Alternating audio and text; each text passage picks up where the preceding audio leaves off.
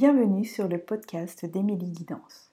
Je suis Émilie et je vous propose de faire de l'invisible votre allié au quotidien. Nous explorerons ensemble différents thèmes, techniques et témoignages autour de la spiritualité et de l'intuition.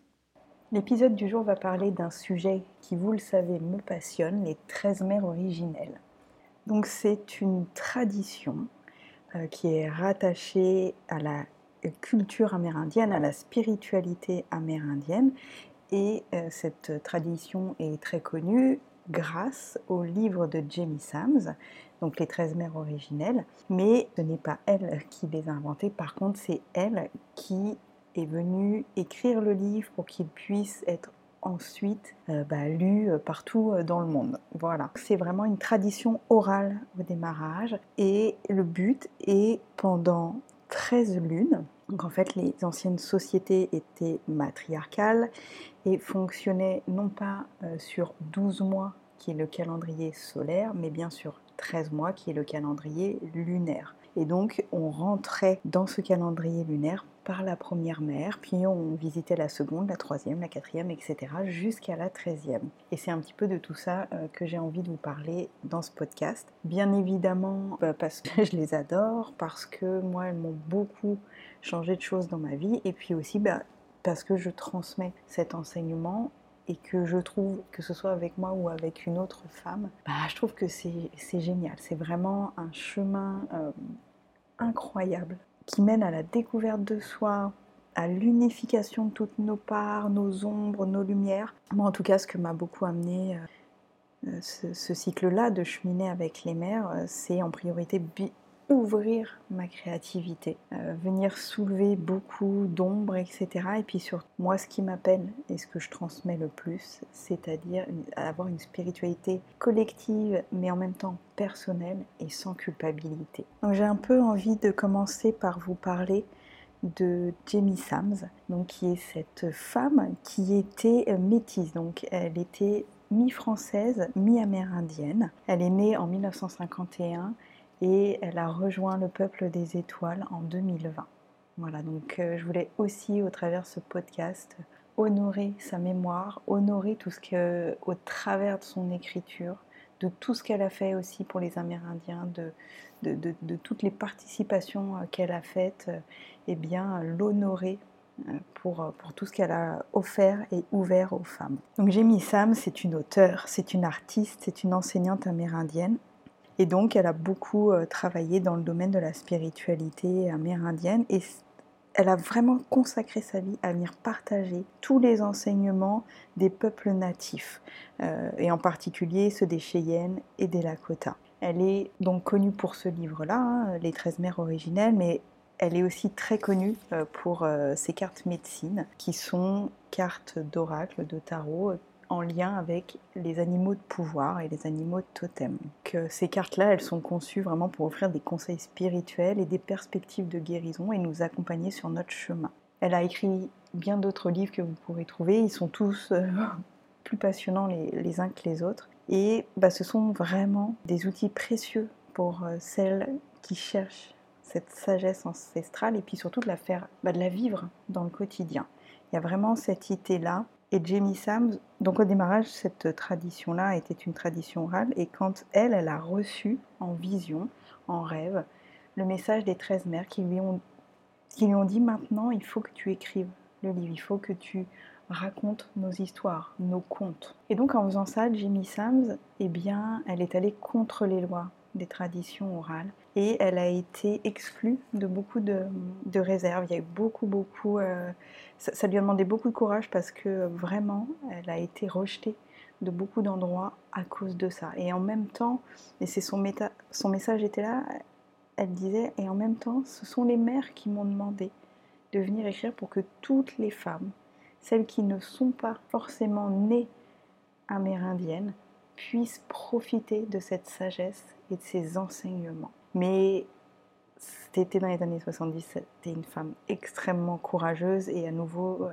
euh, quand on transmet les enseignements des 13 mères, c'est très très important de venir dire que bien évidemment, en tout cas moi je ne suis pas du peuple amérindien, donc je m'inspire de ça, je m'inspire des archétypes, je m'inspire du travail de Jamie Sams, mais bien évidemment, jamais je ne saurais retransmettre comme elle, comme les autres femmes amérindiennes peuvent le faire. Donc c'est pour ça que c'est important de dire tout ce que Jamie Sams a dû vivre, subir, toute la force, le courage que ça lui a demandé, et de venir l'honorer pour ça, pour être dans cette belle lignée de, femmes et reconnaître cette part-là qui est euh, hyper importante. Le travail de Jamie Sams a eu vraiment un impact durable, inspirant, beaucoup beaucoup de chercheurs spirituels, de praticiennes de la guérison, et vraiment, je reviens là-dessus, son engagement était vraiment vers la préservation des enseignements autochtones et à sa capacité à les rendre accessibles à un public plus large. Et c'est ça, un de ces héritages significatifs qu'elle a laissé et dans le monde spirituel et dans notre monde incarné, c'est vraiment ça. Rentrer dans le cycle des 13 mères originelles, c'est effectivement prendre l'engagement, de cheminer pendant 13 mois. Ça peut être fait seul, mais ça peut être fait avec un groupe de, femmes. Et c'est cet engagement de cheminer pendant 13 mois. Et pendant ces 13 mois, on va venir visiter 13 archétypes différents du féminin. Cet enseignement-là, euh, est fait uniquement pour les femmes. J'ai certains hommes qui m'ont dit ah oui mais c'est passionnant, pourquoi je pourrais pas le faire? Alors j'entends que c'est passionnant, mais il y a beaucoup de travail autour de la guérison du féminin, autour de l'utérus, du travail de l'utérus, et les hommes n'en ayant pas, eh bien, ils ne peuvent pas travailler, ils ne peuvent pas suivre ce chemin-là. Mais il y a de très très beaux chemins du, masculin euh, et qui sont magnifiques tout autant.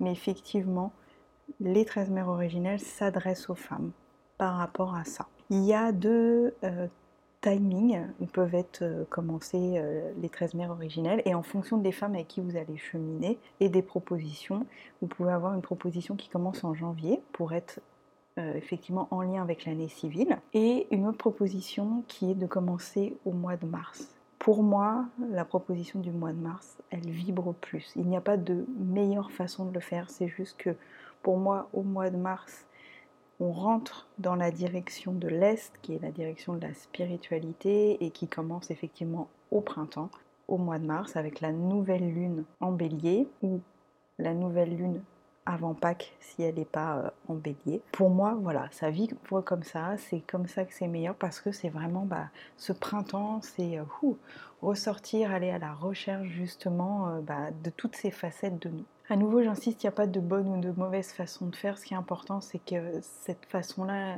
elle, vibre pour vous. La seule chose, c'est que il y a un sens, il y a une première mère, une deuxième, une troisième, une quatrième, etc.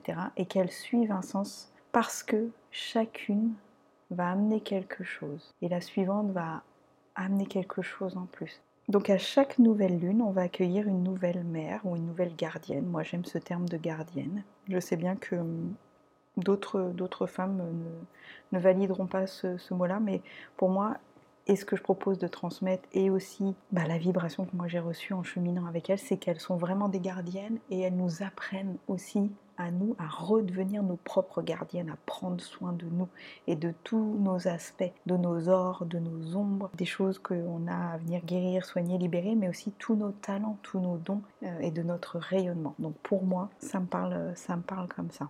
Et donc à chaque nouvelle lune, on va accueillir une nouvelle mère. Et c'est pas parce que on a fini un mois que cette mère-là disparaît. Eh bien non. Moi j'aime visualiser ça comme euh, un cercle qui commence à se constituer tout autour de nous. Et puis il y en a une qui arrive en plus à chaque mois. Certaines, vous allez voir, c'est rigolo, on va les sentir. Quand on entend les enseignements, quand on sait de quoi l'archétype parle ce mois-là, on se dit Ah, mais ça fait quelques jours que je l'ai déjà dans ma vie, que je la sens. Euh, par exemple, la première mère, elle nous apprend à respecter notre espace sacré. Déjà se poser cette question, c'est quoi mon espace sacré? Comment j'en prends soin? Comment je prends soin de l'espace sacré des autres? Elles vont beaucoup nous parler de vérité, de venir chercher la vérité à l'intérieur de nous, d'utiliser nos dons, nos talents, d'être consciente de c'est quoi mon histoire personnelle, c'est quoi ma légende personnelle, c'est quoi ma mission de vie, c'est quoi euh, mon verbe et mon, et mon mot que je dois venir vibrer dans ce monde. Euh, nous allons euh, rencontrer une conteuse, on va rencontrer une gardienne dont euh, sa vibration est de nous aimer pour deux. Quand nous, on n'arrive pas à s'aimer, eh bien elle, elle a cette puissance d'amour suffisamment forte pour nous aimer pour deux. On rencontre une guérisseuse, une tisseuse, voilà. Et puis, là, on, arrive vers la fin du parcours, on rencontre aussi des mères qui vont nous demander d'incarner, de manifester dans la matière ce qu'on est, d'oser rayonner aussi, de, euh, de marcher grande, de marcher notre parole. Est-ce que je marche ma parole? Tout au long de cet enseignement, et moi en tout cas c'est aussi comme ça que j'aime transmettre, finalement oui, il y a l'enseignement, il y a les grandes lignes, euh, chacune va amener une couleur particulière pour qu'on la reconnaisse, mais c'est aussi un moyen pour nous de, par exemple, porter la couleur de la gardienne du mois pour venir l'honorer, pour s'y relier. Elles vont chacune avoir une coloration soit yin, soit yang. Euh, voilà, elles ont beaucoup de, choses et effectivement, elles ont toutes un peu des, attributs. Mais moi, ce que j'aime bien, c'est finalement, très souvent, elles sont près de nous et, et elles nous posent des questions. Comment tu vis ça? Comment toi tu fais? Est-ce que ça te convient? Est-ce que ça te convient pas? Elles vont nous demander d'aller farfouiller toutes nos coquilles vides. Qu'est-ce qui a encore du sens dans nos vies? Qu'est-ce qui n'en a plus? Et j'avoue que certaines gardiennes, elles peuvent être euh, douces, aimantes, et d'autres, elles peuvent nous secouer un peu, venir nous botter. Euh, nous botter le derrière pour être poli, mais, mais elles le font avec amour quand elles nous secouent, quand elles nous font vivre des expériences. Parce que vraiment, au-delà du fait que ce sont euh, effectivement des archétypes, mais pas seulement, ce sont vraiment des guides spirituels qui viennent nous offrir des enseignements profonds.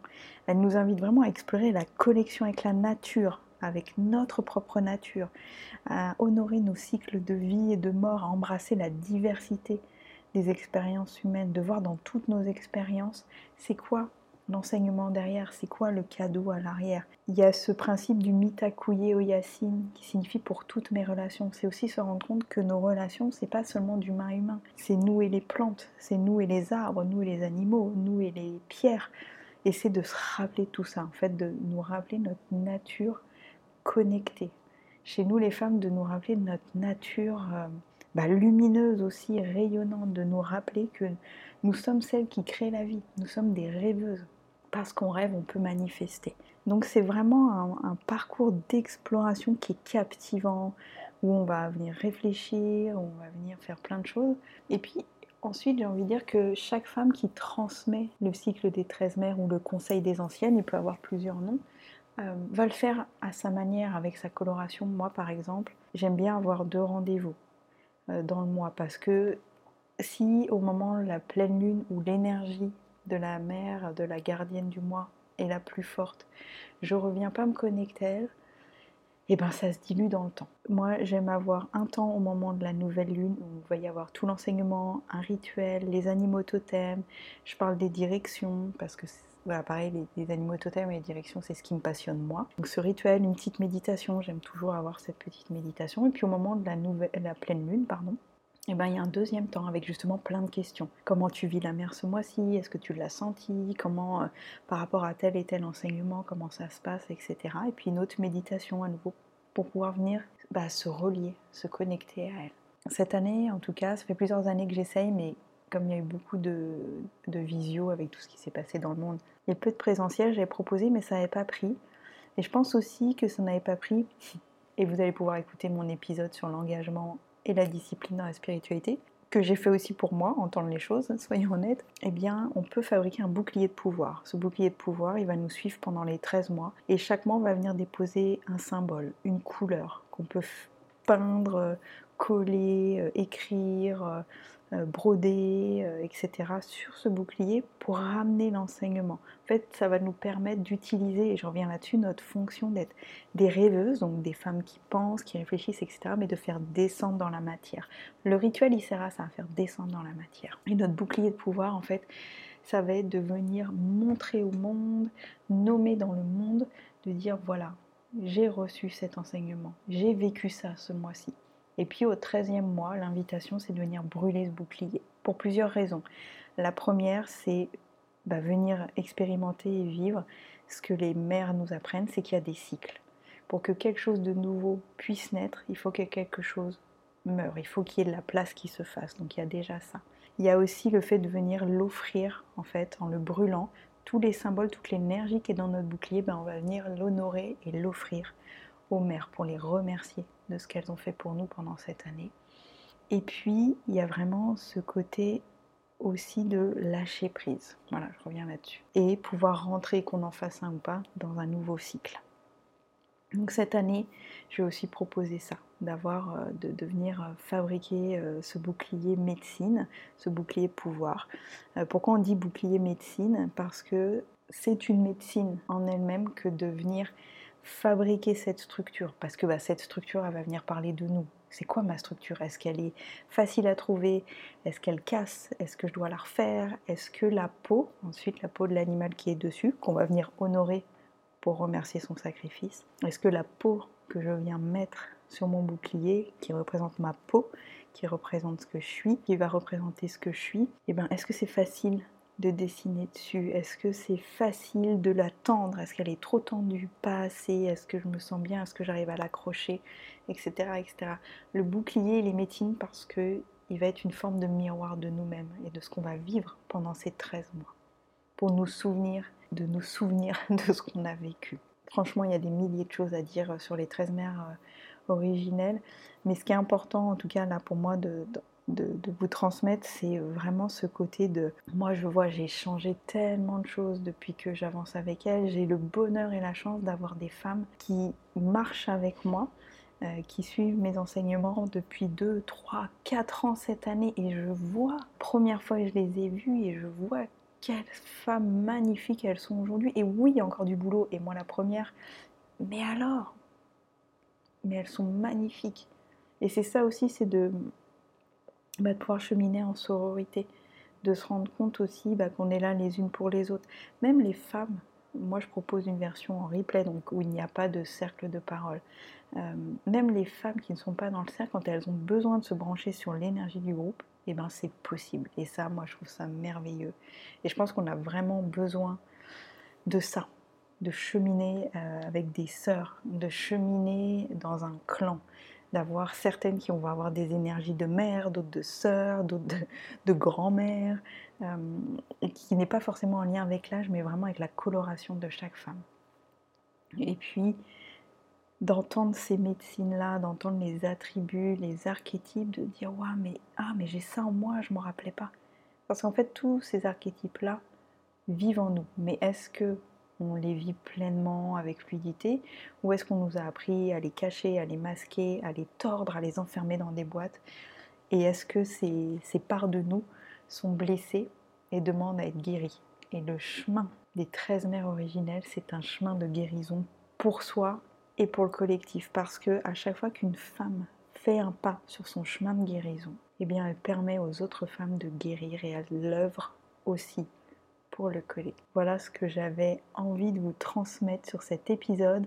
J'ai surtout envie qu'il vous permette de vous poser à nouveau plein de questions. Si vous avez envie de m'en poser, mais n'hésitez pas, euh, je, répondrai avec beaucoup de joie. Euh, soyez curieuse, voyez comment, euh, comment chacune transmet, trouvez s'il y a l'appel euh, de, cheminer, répondez à cet appel.